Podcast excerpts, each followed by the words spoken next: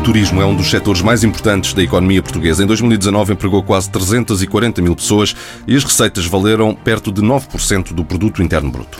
A evolução positiva dos últimos anos foi interrompida pela pandemia. O turismo foi uma das atividades mais afetadas pela crise. Só em 2020 as receitas caíram quase 60%. Francisco eh, Calheiros, eh, Presidente da Confederação do Turismo de Portugal, obrigado por ter aceitado o convite para esta entrevista. 2020, já sabemos, foi um ano péssimo para várias áreas e ainda pior para o turismo. Que expectativas tem para 2021?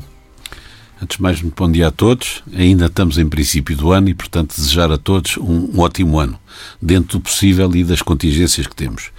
Uh, eu costumo dizer que não tenho uma bola de cristal e, portanto, uh, normalmente não me gosto de pôr a adivinhar no que é que vai acontecer. Acho difícil que o ano 2021 seja pior que o ano de 2020, mas temos que ser realistas. Eu lembro que no início da pandemia, a nossa primeira reunião foi saber se conseguiríamos salvar a Páscoa ou não. Eu estou a falar da Páscoa de 2020. Esqueçam Páscoa, esqueçam o verão, esqueçam o fim do ano, já tudo passou. Portanto, neste momento temos duas épocas que tradicionalmente são boas para o turismo, Carnaval e Páscoa, mas eh, todos estamos informados sobre o que se passa e quer em Portugal, quer no mundo, o número de infectados e o número de mortes bateu todos os recordes. O nosso inverno começou há cerca de 20 dias. Estamos a ter um inverno muito rigoroso, estamos a ter frio como nunca tivemos. Também sabemos que o vírus dá-se melhor com climas frios do que com climas quentes e, portanto, eh, não sei se estamos à beira de uma terceira vaga ou não. Tudo isto se vai prender com a questão da vacina e, portanto, neste momento é muito cedo para perspectivarmos o que venha a acontecer. O que é que eu gostaria que acontecesse? Que é diferente exatamente do que é que, que eu espero que não seja diferente do que é que vai acontecer. Uh, que de facto a grande prioridade que todos temos que ter é a questão da vacinação. Essa é que pode fazer a diferença. E portanto, só com a vacinação nós poderemos adquirir os hábitos de segurança, os hábitos de confiança, que são fundamentais para o turismo, porque o turismo implica deslocação das pessoas, e é isso que neste momento não acontece, e com uma vacinação, com o ganho de confiança, com o ganho de segurança, que venhamos a retomar, digamos assim, a confiança que havia antes de março do ano passado. Já mais à frente já vamos eh, falar sobre as medidas do governo para apoio do setor, mas para já gostava de ir a um outro tema que está no topo da atualidade, que é a TAP. A TAP é fundamental para o turismo. Eh, o país fez bem em resgatar a companhia? Olha, eu tenho visto uh, e, e, tive a oportunidade de o dizer ainda há poucos dias, temos uma série de treinadores de bancada em relação à TAP. Eu acho que há uma questão muito simples.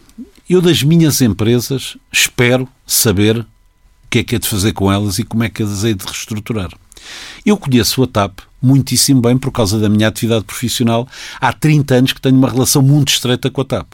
Mas mesmo eu, que acho que conheço relativamente bem a TAP, não conheço o suficiente para poder falar no plano de reestruturação da TAP, coisa que nós ouvimos falar todos os dias. Isto é muito simples. Quando as empresas são privadas, os seus acionistas têm que saber o que fazer com elas. E serão premiados com resultados ou com prejuízos e assumem aquilo que fizeram. No caso da TAP, que é uma empresa maioritariamente pública, tem que ser o Estado a decidir o que vai fazer com ela e não estar a discutir na praça pública, como vimos todos os dias, uma série de pessoas que não sabem as informações concretas do que é que é preciso fazer na TAP e depois o Estado de um governo eh, será premiado nas eleições com as medidas que tomou, entre elas a da TAP. E, portanto, o que eu tenho que chamar a atenção é o seguinte: a TAP tem sido determinante para o turismo português. A TAP tem sido muito maltratada ao longo de todos estes anos privatiza, não privatiza, depois privatizou, depois reprivatizou, depois reforçou. Dizer, e a TAP tem vindo a aguentar isto tudo. Eu só lembro eh, os dois últimos eh, grandes apostas que a TAP fez. Com ainda a equipa de uh, Fernando Pinto, a aposta no Brasil, e a seguir com a equipa de David Neilman e António Aldo, que aposta nos Estados Unidos. Muitos dos turistas que hoje em dia temos, brasileiros e americanos, há 10 anos não eram rigorosamente nada. E se forem ver, por exemplo, as ocupações de hotéis de Lisboa, nomeadamente 4 e 5 estrelas, muitas vezes o primeiro turista estamos sempre a falar antes de pandemia, como é evidente neste momento, não acontece nada disso. O primeiro turista que tínhamos era brasileiro e português. E isso deveu-se exclusivamente a uma aposta que a TAP fez. Brasileiro e, e norte-americano. O que, o que é que eu disse? Brasileiro? E português. Não, brasileiro e eh, norte-americano, exatamente. Peço desculpa pelo engano.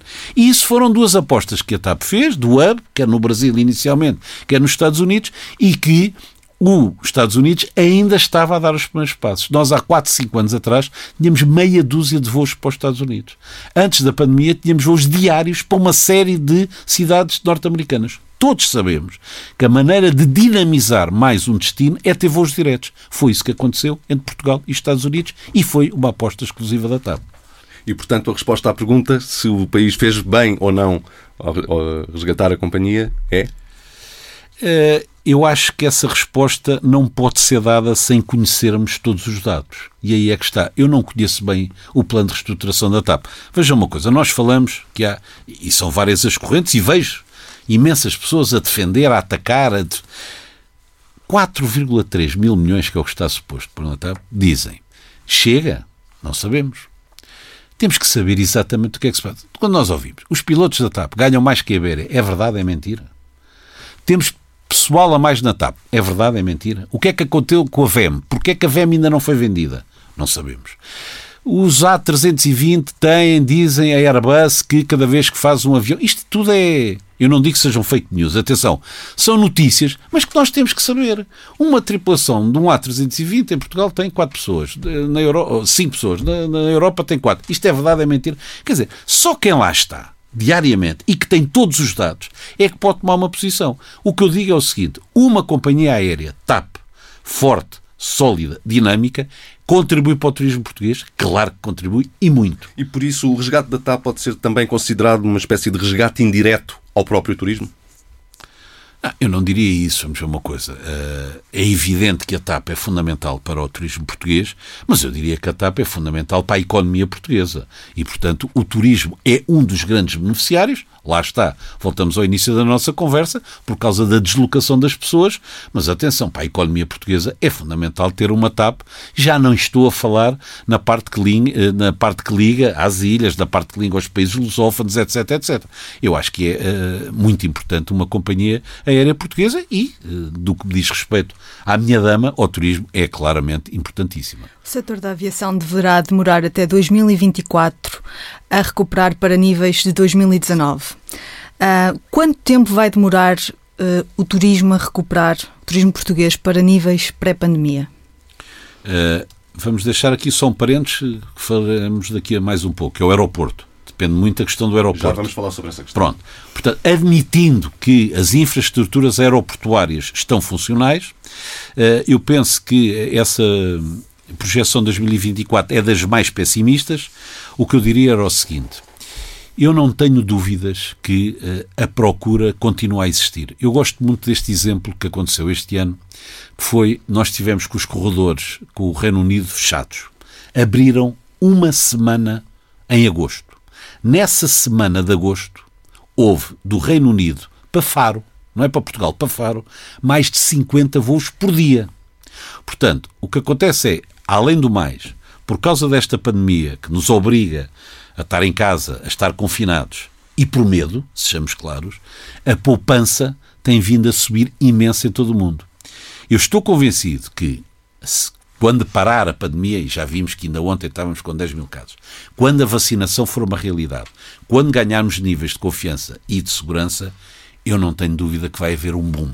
Portanto, eu diria, em condições normais, que 2024 será talvez a pior hipótese para a recuperação do turismo. Eu espero ter uma recuperação, e estamos a falar comparativamente com o último e melhor ano, 2019, mais rápida.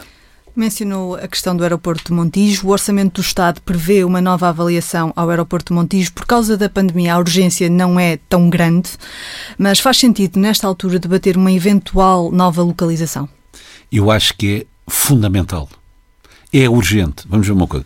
Qual é, é urgente o... debater? Não, é urgente decidir. Porque repare, está-me a dizer para este ano não é importante o que vai acontecer. Não, estou completamente de acordo consigo.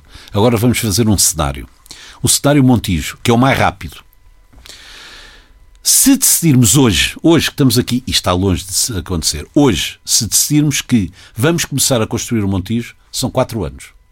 Todos sabemos, todos já fizemos obras, e uma obra desta envergadura é muito provável que possa resvalar. São quatro anos. Portanto, estaremos em pleno, a correr bem, em janeiro de 2025. Já ultrapassaram todas as perspectivas, já retomamos o 2019. Agora deixa-me dar-lhe um exemplo. Se não tem havido Covid, se não tem havido a pandemia, este ano, em condições normais e atendendo aos números que tivemos em janeiro e fevereiro, que eu relembro, estávamos a subir 12 a 14%, eu nem quero saber o que é que tinha sido, agora usando a palavra, a pandemia, a bagunça no aeroporto da Portela, porque de facto não tem condições. Portanto, é super urgente tratar disso. E agora deixe-me dizer-lhe uma coisa. Eu estou muito preocupado com esta situação, porque este estudo de impacto ambiental estratégico é um estudo que nos vai dar para mais um ano ou dois. Nós tínhamos que estar a construir hoje o Montijo. Era fundamental porque, como lhe digo, vão demorar mais quatro anos. Com este estudo, vamos andar mais dois anos. A própria Ana já disse que está pronta para começar a construir em abril. E é isso que temos que fazer. Porque, repare, que alternativas vamos ter? Vamos decidir, ou vai haver uma conclusão que o Montijo é que era a solução? Perdemos dois anos. Vai-se decidir que é outra solução qualquer? Por exemplo, aquilo que se fala de Alcochete. Alcochete, eu, eu novamente aqui, acho que não tenho os dados todos, porque já vi estudos que defendem e atacam todas as alternativas. O Montijo, para mim, tem, de facto, uma razão muito importante. Mantém é o mais rápido. É o mais rápido, é o mais barato e mantém a portela. E não nos convém esquecer de uma coisa: o Montijo não é um supermercado. O Montijo já é uma infraestrutura aeroportuária. E, portanto, é mais rápido fazer qualquer outro. Além disso, como disse muito bem, mantém a Portela. A Portela é, de facto, uma vantagem competitiva para os city breaks que há em Lisboa, fundamental. E, portanto, iríamos perder isso caso saímos do é contra É contra uma possibilidade aeroportuária que não inclua, uh, que, ou melhor, que exclua a Portela? Nesta fase, eu acho que a Portela é fundamental para o turismo de Lisboa. Não tenho dúvida nenhuma. Vamos eh, regressar ao tema TAP. Ainda não se conhecem os detalhes, mas é certo que a TAP vai encolher menos aviões, menos rotas, menos trabalhadores. Uma TAP mais pequena serve os interesses do turismo nacional? Olha, nós tivemos a oportunidade de ter uma reunião uh, a pedido do, do Ministro Pedro Nuno Santos e colocámos exatamente essa questão. Uh, o facto de a TAP diminuir uh, poderia pôr em causa a política de hub que tem precisa ter uma determinada dimensão para que isso acontecesse. Ora bem, o que é que eles nos explicou? O plano de reestruturação, que não conhecemos ainda, mas o plano de reestruturação, o que é que prevê? Prevê, de facto, uma diminuição no curto prazo da TAP, quer em número de aeronaves, quer em número de pessoas, etc., mas ele é dinâmico, ou seja, ele vai se adaptar e eles usaram as estatísticas e as projeções todas de, da IATA, em que diz, à medida que formos crescendo, 2022, 2023, eles iriam adaptar, ou seja, iriam ter provavelmente em 2024, quando tivermos, a mesma capacidade, quer de aeronaves, quer de número de trabalhadores, que tinham em 2019. Portanto, é um plano que encolhe e que depois eh, estica à necessidade que vier a ser necessária. O salário mínimo subiu em 2021. Juntando este fator a outros, como é que vai ficar o emprego no setor do turismo e quantos postos de trabalho podem perder-se no setor neste ano 2021? Uh, deixe-me dividir a questão em emprego e salário mínimo. Eh, em relação ao salário mínimo, eu gostava de deixar aqui uma, uma ideia muito clara, foi exatamente aquilo que eu disse no Conselho Permanente da Concertação Social. Sejamos claros, é sempre uma discussão difícil a do salário mínimo. Porquê? Os salários em Portugal são baixos, há que assumi-lo. Não é o salário mínimo que é baixo, é o salário mínimo, é o salário médio, os salários em geral em Portugal são baixos. E, portanto, a grande luta que nós temos que ter é a luta da produtividade. Temos que aumentar a produtividade, que é para poder aumentar salários. Dito isto, aquilo que a Confederação do Turismo disse ao Governo foi o seguinte: nós temos que ser coerentes. Se o Governo diz, todos os dias, que estamos na maior crise que alguma vez assistimos, então não pode aumentar o que quer que seja. Não é o salário, o que quer que seja. Seja qualquer tipo de despesa. Porque as empresas não aguentam. E a proposta da Confederação do Turismo foi: vamos esperar vamos ver e agendamos, por exemplo, primeira reunião de abril do Conselho Permanente de Concertação Social, o tema salário mínimo. Pode ser que as condições sejam diferentes, porque ninguém se furta a fazer o que fizemos no passado. Na anterior legislatura, aprovámos todos, penso com exceção da CGTP, os aumentos de salários mínimos. O programa de governo para este eh, estes quatro anos de legislatura era ambicioso. 600 para 750. Concordámos todos. Fizemos o primeiro aumento para 635. Concordámos todos.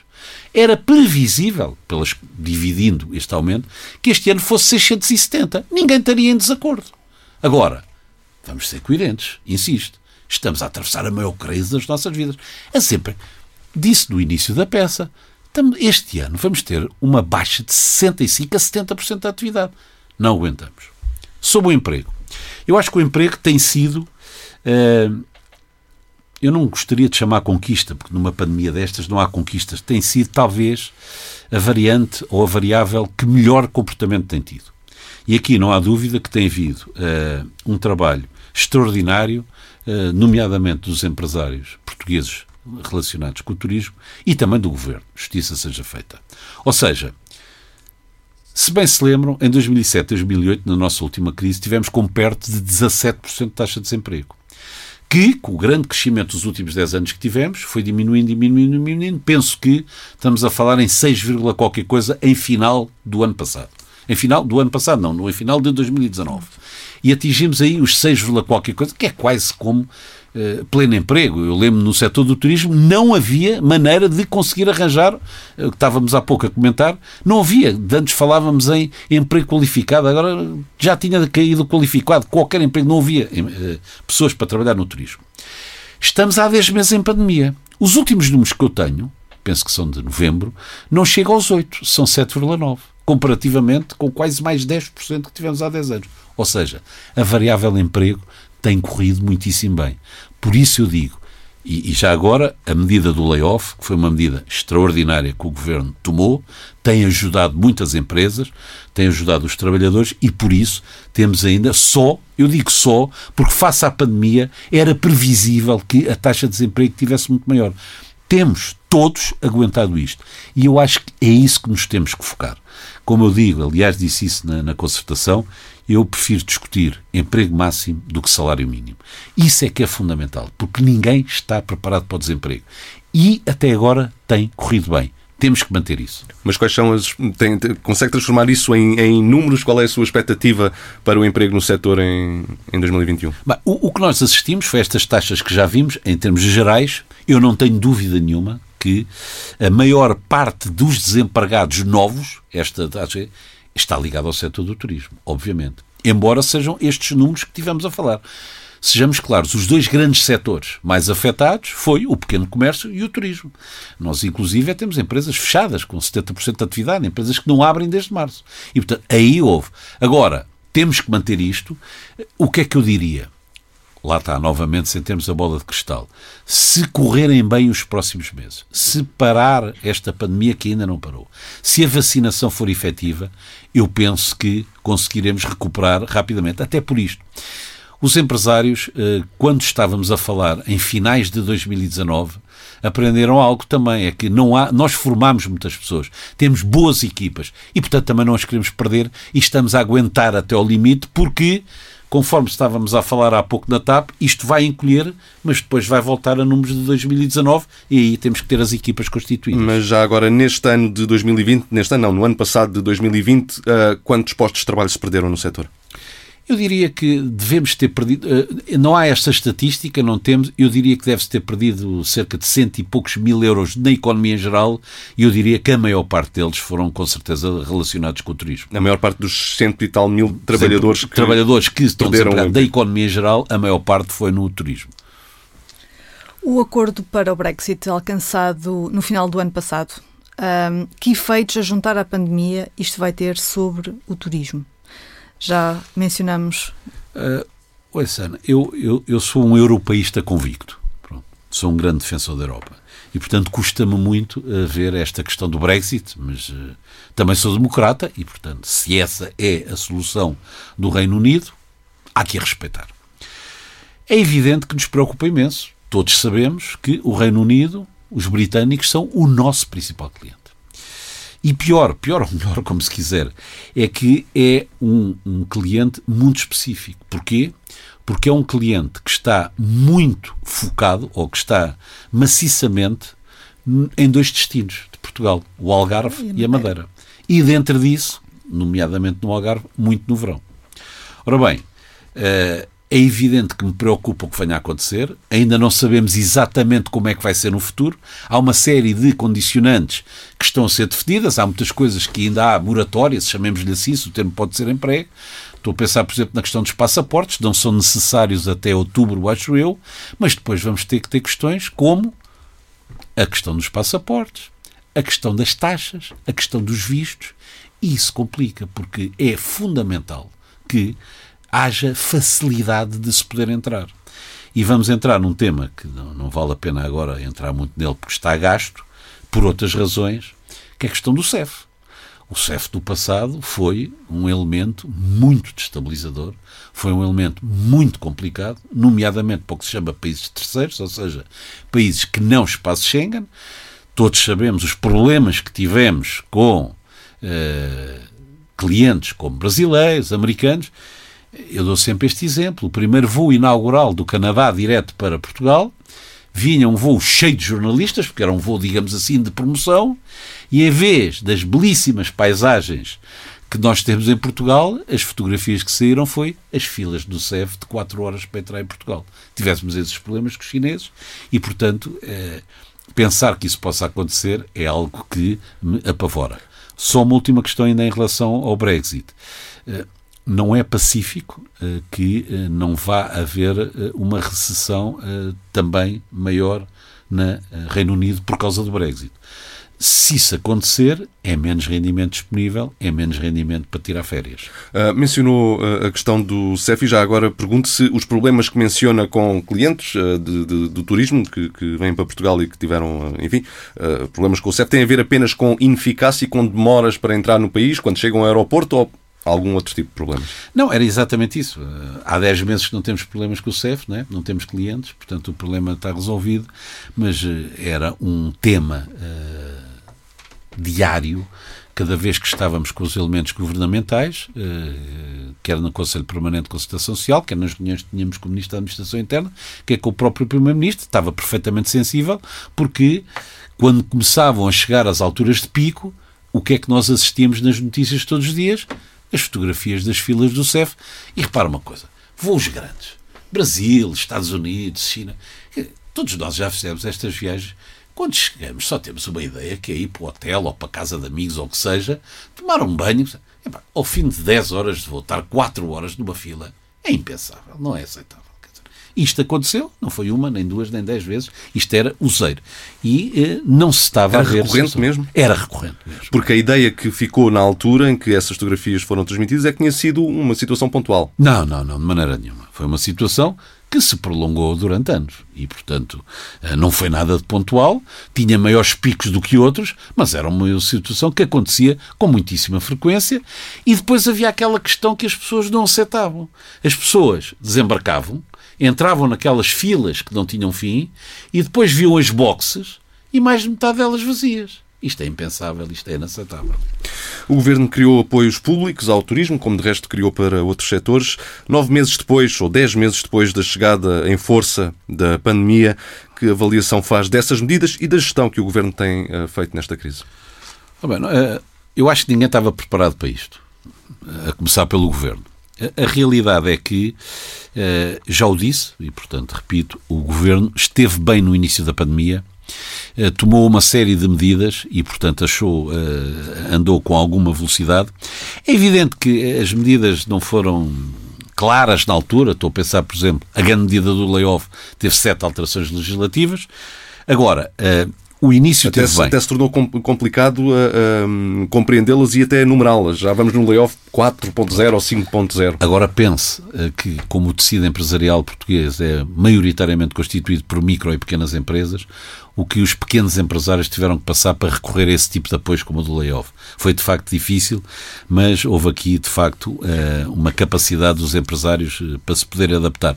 Só para lhe dar uma ideia, em questão do layoff, Uh, nós tivemos, nos picos, nomeadamente em abril, 230 mil funcionários só ligados ao turismo em layoff. Portanto, foi uma medida extremamente importante para nós. Eu acho é que uh, passou tempo demais. Ou seja, estas novas medidas e espero eu que neste momento, porque estamos a falar aqui quinta-feira. Só nesta semana aprovadas em Conselho de Ministros. Exato, espero Foram que esteja, nesta semana aprovadas em espero que Conselho de esteja Ministros. tudo a ser aprovado e que seja legislado rapidamente, porque de facto aqui pecaram um bocadinho de tardias, mas vieram. Agora deixe-me dizer uma coisa, eh, estávamos há pouco a falar nisto, que é as empresas estão em modo de sobrevivência. Estamos há 10 meses nesta situação. Estamos numa altura de guerra, portanto não se limpar, mas há bocado estávamos a falar na questão de saúde. Parece que só há uma doença, que o Covid não. Mas quer dizer, estamos a focar-nos no Covid. Nós estamos a focar-nos na sobrevivência. E o que é que aconteceu? Eh, temos que assumir isto de uma forma muito clara. Houve 10 anos muito bons de turismo. Bom, as empresas de turismo estavam muito capitalizadas. Se repararem, se tiverem curiosidade de ver, por exemplo, os estudos da Central de Balanços do Banco de Portugal, comparar os anos 2008 com 2018, da totalidade das empresas do turismo, é uma diferença abissal. Em termos de capitais próprios, de resultados, de habitas, as empresas estavam muito capitalizadas. Também por isso têm aguentado e também por isso não recorreram a situações mais dramáticas ou mais drásticas em relação ao pessoal. Agora, essas reservas estão esgotadas. Passaram-se 10 meses. E há uma medida aqui que é fundamental, que essas ainda não vieram, que é as de capitalização. As medidas de capitalização, muito delas referidas no PES, no Programa de Estabilidade Económica e Social, são fundamentais que venham para. que cheguem ao mercado. Porquê? Porque nós estamos em modo de sobrevivência, estamos a ver como é que chegamos ao dia da manhã. Agora, as empresas têm que estar preparadas. Quando? Já, já falámos, quando passar a pandemia, a vacinação, etc. E a procura, na minha opinião, vai vir em força. Nós temos que estar sólidos e pujantes. Há investimentos a fazer, de promoção, de, etc. E temos que estar sólidos para isso. Portanto, eu chamo aqui a atenção, as medidas de capitalização é urgente que cheguem ao mercado, que é para neste, entretanto, as empresas se capitalizarem e estarem preparadas para poder satisfazer a procura que vai vir em força. E a questão é se as empresas têm condições para aguentar até esse momento. Lá estamos nós na bola de cristal, não é? Quer dizer, tudo depende do que vai acontecer. Uh, tem, E do momento em que esses o que é facto é que já lá a- vão 10 meses à tesouraria. e, embora muitas tenham ficado pelo caminho, muitos empresários já gastaram todas quantas? as reservas. Não, esses números não, não, não, não têm, até porque demora as empresas a darem as suas declarações, etc. Eh, mas eu acho que tem-se aguentado bastante, mas todas as reservas estão neste momento esgotadas. Também já tinha alertado que a crise estava a chegar às grandes empresas. Podemos assistir à queda de grandes empresas do setor? Olha, eu espero que não, mas eh, de facto eh, houve aqui uma questão que foi: houve muitos apoios para as pequenas e microempresas, muito poucas para as grandes empresas. Vamos lá ver uma coisa.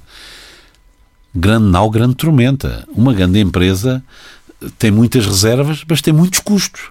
A pequena empresa tem pequenas reservas e tem pequenos custos. Portanto, as crises estão a acontecer. Não sei se viram a notícia, isto não é, digamos assim, não é um problema nacional. Ontem ou antes de ontem, o governo alemão aprovou um auxílio à TUI, deverá ser o maior operador do mundo, penso eu que de 1,2 mil milhões. Portanto, a TUI é o maior operador da Europa, seguramente, e eu penso que até do mundo, e portanto isso é o que irá acontecer. Com muitas viagens para Portugal. Com imensas viagens para Portugal, porque a Alemanha, como sabem, é o nosso segundo maior cliente e a TUI é um grande cliente de Portugal. E, portanto, ainda bem que isso aconteceu, quer dizer que iremos continuar a ter a TUI. O mesmo se passa em relação a empresas portuguesas. Há agora uma nova linha, de 750 milhões para as grandes empresas, que esperemos esteja agora a ser eh, eh, aprovada, eh, mas vamos ser claros, isto vai das pequenas ou vai das micros às grandes empresas. Que lições o turismo português tira da pandemia? Acredita numa reinvenção do turismo e, se sim, em que moldes? Eu acho que eh, a aprendizagem, não com o turismo que todos nós devemos ap aprender, é que de facto eh, nada é certo nesta vida, a não ser a morte e os impostos, como alguém já o disse. E portanto eh, temos que estar permanentemente a reinventar-nos. Agora deixe-me dizer-lhe uma coisa. Eu estou convencido eh, que nesta pandemia irá haver eh, uma alteração no que se chama as viagens corporate. O facto do desenvolvimento de todas as plataformas, dos Skypes, dos Zooms, do Microsoft Teams, eh, hoje em dia, de facto, funciona. Não há dúvida nenhuma, nós fazemos. Deixa de fazer sentido e fazer uma reunião a Londres de uma hora como nós íamos. Quantas vezes eu fui? De facto, é bom, é, é dinâmico, é interativo e pode-se fazer. Agora, o lazer não se faz por Skype. vamos ser claros. As viagens de férias, os grandes incentivos, os grandes congressos mesmo, com a Associação de Lazer, isso eu não tenho dúvida que eh, não vai haver grande alteração. E, portanto, o que eu acho é que provavelmente as pessoas vão querer fazer mais férias. Vão achar que tudo isto é mais finito e, portanto, vamos querer viver o mais possível, o mais rapidamente possível. E Portugal foi sempre considerado um destino muito seguro, cada vez mais seguro, e tem que o ser e tem que provar. Porque a segurança não é uma segurança alimentar, terrorista, sanitária, é toda. O conceito de segurança é muito lato. E nós temos que continuar a dar cartas nesse sentido. Estudos feitos recentemente diziam que muitos dos países o primeiro fator de escolha antes do preço era a segurança. E, portanto, nós temos que ser claramente imbatíveis também na questão sanitária. Quando o turista tiver a escolher as suas férias, Portugal é também um destino seguro sanitário. E, portanto, e eu não tenho dúvidas nenhumas que, quando isto passar, eh, vamos manter o que temos. Somos um país que acolhe como ninguém, com um clima, com uma gastronomia, uma qualidade de preço ainda imbatível e vamos ser inundados de turistas que tão importantes foram para a retoma da nossa economia. Nunca se esqueçam que, a seguir à crise de 2007-2008, tudo o que dissemos, a grande recuperação de emprego foi feita pelo turismo. A primeira vez que a balança de transações comercial foi positiva foi por causa do saldo, saldo de 12 mil milhões positivos do turismo e foi o grande contribuidor para o PIB. Eu não tenho dúvida nenhuma que temos que aguentar, temos que cerrar fileiras. Aliás, o grande investimento, seja da bazuca europeia, seja de qualquer outra, deve ser no turismo, porque é o que tem o retorno mais rápido e mais imediato e vamos voltar a ser o grande motor da economia. Não tenho dúvida nenhuma. Tempo agora para a análise do economista João Duque. João, um dos temas em destaque nesta entrevista foi o projeto para o aeroporto do Montijo, que vai ser sujeito a nova avaliação ambiental. O Presidente da Confederação do Turismo nega que a pandemia retire urgência ao avanço desta obra. A pergunta é, esta história do aeroporto não vai já longa demais? Vai seguramente, até parece que há 50 anos que já devia ter sido tomada uma decisão sobre um novo aeroporto em Lisboa.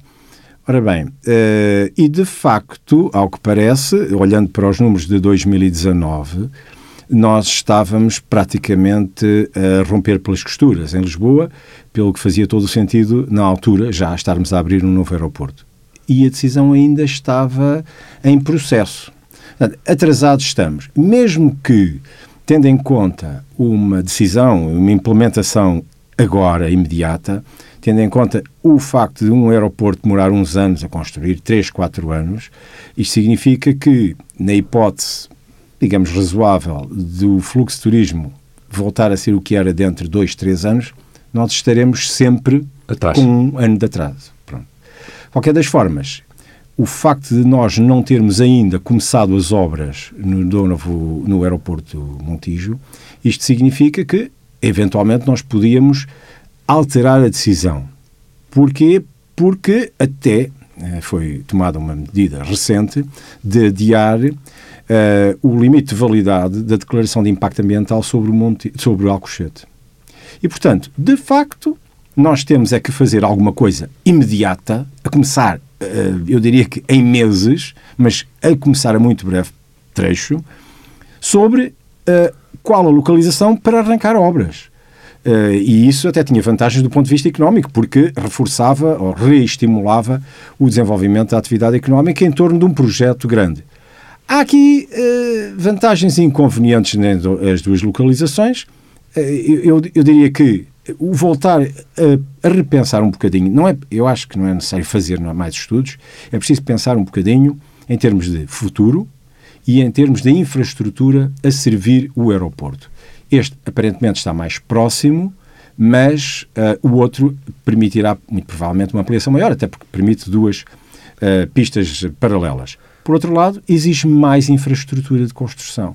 Se nós tivéssemos capacidade para, enfim, do ponto de vista orçamental, termos folga para fazer aqui um exercício de investimento sério, eu não tenho grandes dúvidas que, em termos especiais, até porque estive envolvido no estudo da alternativa OTA-Alcochete, que a melhor solução me parece a de Alcochete. Um, se não tivermos muita possibilidade, vamos gastar bastante dinheiro agora para uma limitada utilização. E isso é que me parte um bocadinho o coração, porque é um bocadinho se nós pensarmos nas nossas casas, o que é que era melhor? Fazer uma extensão de uma casa antiga ou investir numa casa nova? E vão dizer, bom, era ideal investir-se na casa nova. A questão é, ah, não temos dinheiro. Pois, é aí é que está o problema. E o nosso problema é constantemente esse. Nós não temos dinheiro. Nem para isso, nem para outras coisas. Um, João, este é o primeiro programa de um ano que se adivinha de recuperação económica, mas ao mesmo tempo um ano complicado. O que é que podemos esperar deste 2021?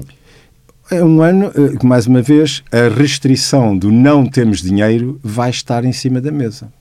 E vai estar em cima da mesa porque nós vamos estar dependentes da Europa para estimular de uma forma uh, muito forte a economia portuguesa. Vai chover dinheiro da Europa como nunca vimos. Como estamos à espera, mas estamos à espera. Ora bem, uh, este processo vai ser um processo, muito provavelmente, um bocadinho lento. Até porque este dinheiro vai ser financiado com a emissão de dívida, dívida europeia. Isto é um ato é que se faz pela primeira vez. E isso significa que há uma quantidade enorme de procedimentos que vão ser uh, iniciados e pela sua, pelo facto de serem absolutamente inovadores, vão demorar bastante tempo. a preparação do ponto de vista legal de toda a emissão quer, e, e, e suportar isso no enquadramento legal europeu, eu que não sou jurista, mas que já trabalhei muito com eles, hum, diz-me o bom senso que demorará bastante tempo. Pode ser que os eurocratas europeus acelerem isto muito depressa, mas eu, de facto, tenho a sensação de que isto vai demorar bastante tempo. Por outro lado, é uma emissão muito volumosa e que vai necessitar de uma preparação em termos de mercado, operação de mercado financeiro, agora aí, eh, algum tempo, eh, para até acumular procura interessada nesta emissão. Portanto, isto não é uma emissão de Portugal que se esgota, porque são emissões de 3 mil milhões, 2 mil milhões, até que esgota em minutos. Não, são uh, emissões muito volumosas, é uma emissão muito volumosa e que, portanto, vai exigir algum tempo de preparação para o mercado e esse mercado tem que estar preparado. Portanto, tem que ser anunciado com algum, uh, alguma antecedência para que todos os institucionais que queiram ir à operação tenham tempo para encher bolsas e depois irem às, à, à oferta. Portanto, tudo isto vai demorar tempo. Significa que o dinheiro a vir vem mais tarde. Como nós não temos eh, capacidade para fazermos, avançamos nós com o dinheiro e depois já de vir a compensação, vamos ficar à espera. E, portanto, este efeito eu estou a contar com ele só no final do ano. Adivinha-se um, um, quarto trimestre que pode ser mais complicado até com o fim das moratórias bancárias. E é que está o problema. Ora bem, eu por acaso, até tendo em conta, eu, eu, estou bastante otimista desta vez e tenho sido, infelizmente, esbarro com uh, sucessivos sobressaltos no meu otimismo mas uh, admito que este primeiro trimestre vai ser um trimestre ainda muito complicado. Nós estamos a ver já, agora, a sentir as medidas e, e, e, a probabilidade das coisas confinarem mais e, portanto, com impactos negativos na economia são mais elevadas, cada vez mais. Estamos a ver isso a acontecer noutros países? E estamos a ver isso a acontecer. Portanto, eu diria que janeiro e fevereiro vai ser muito complicado. Portanto, o primeiro trimestre vai ser um, um trimestre já bastante perdido. O segundo trimestre, eu tenho confiança que começa a ser um trimestre de alguma folga, por motivos que nós conhecemos, que são os motivos da sazonalidade da doença, por um lado, e por outro lado, começar a sentirmos o efeito de um planeamento forte, muito bem feito, nos países de onde trazemos turistas. E se o turismo aquecer em Portugal razoavelmente, é um fator muito uh, positivo para a absorção de desemprego. E isto é particularmente importante para evitar que as moratórias tenham, ao, ao acabar, tenham um descalabro em termos de incumprimentos. Portanto, se conseguirmos uh, reocupar uma parte significativa daqueles que são desempregados, se conseguirmos que algumas empresas comecem a fornecer serviços e bens, etc., na economia portuguesa, pode ser que, a partir de setembro, as coisas consigam superar-se suavemente. E, portanto, eu diria que primeiro trimestre mau, segundo trimestre ainda um bocadinho sim, tenho alguma esperança que o terceiro e quarto trimestre, pelos efeitos que já referi, sejam mais positivos. E assim termina mais uma Vida do Dinheiro para ler aos sábados no Dinheiro Vivo, com o Diário Notícias e Jornal de Notícias e em permanência em tsf.pt.